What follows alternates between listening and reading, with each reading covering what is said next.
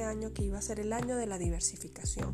Y eso consiste en no enfocarse en un solo, en, en una sola habilidad o talento que ya lo has venido desarrollando desde hace años. Y tal vez ha sido como la enseñanza, sé mejor, enfócate en algo chévere. Pero creo que los tiempos también han cambiado y es importante que también puedas ampliar tu abanico de talentos, habilidades, destrezas.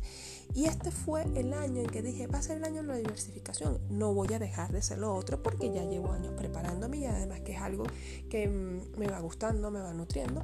Pero también creo que hay que, como se dice, abrir un poco más la, la mirada y atreverse a dar los pasos y a descubrirse esos talentos que tal vez uno ni sabe, pero están ahí.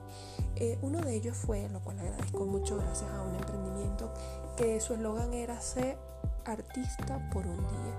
Y lo fui, fui al evento, lo pagué porque quería conectarme o reconectarme de nuevo con la pintura. Siempre me ha gustado pintar, pero admito que no, no he tenido, no tengo la, la, la, el tiempo para una preparación.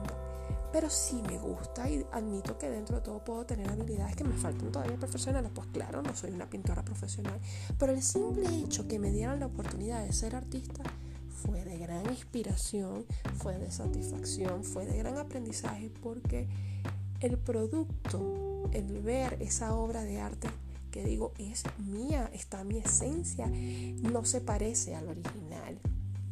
A pesar de que hay una profesora que te va guiando, pero es mío y no hay nada que te llene de satisfacción de decir esto forma parte de mí, me gusta, eh, dejo eh, una huella en esa pintura, en los trazos, en que no existe la perfección. No puede existir la perfección porque tiene que ser exactamente igual. No puede ser exactamente igual. Es tuyo.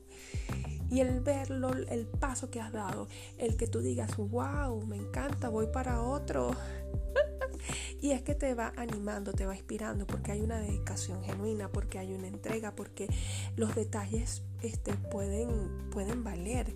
Eh, y dentro de tal vez puede hasta el desorden, hasta la espontaneidad en forma de lanzar el pincelazo, la pintura, vale también, todo hace eso una obra de arte. Entonces dije, wow, si ya me reconecté con una pintura, entonces hay que hacer una lista de cosas de lo que yo quiero para este año. Y es aquí donde volvemos un poco también a la planificación y de poder em, como que materializar los sueños.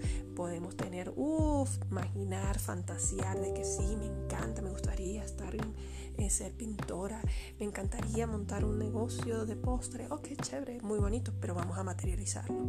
Y por eso que al principio de año... Eh, no, recuerdo si fue que dejé un podcast, no sé si lo pudieron escuchar, en que decía, vamos a materializarlo. ¿Qué es lo que tú quieres este año? Siempre dice, enfócate en una cosa y no te desvíes, chévere. Pero yo digo que este año, si es el de la diversificación y ya te has ido desarrollando en una actividad, vamos con otras. Entonces, conectarte con la pintura, chévere, puede ser. Vamos entonces a enfocarnos en la pintura, establecer objetivos, metas, años que quieres, cuál es, hasta dónde quieres llegar, cuál es la misión de que tú aprendas o te reconectes con la pintura, por ejemplo. Si quieres montar este un negocio adicional o vender postrecitos, chévere, ¿cuál es la misión?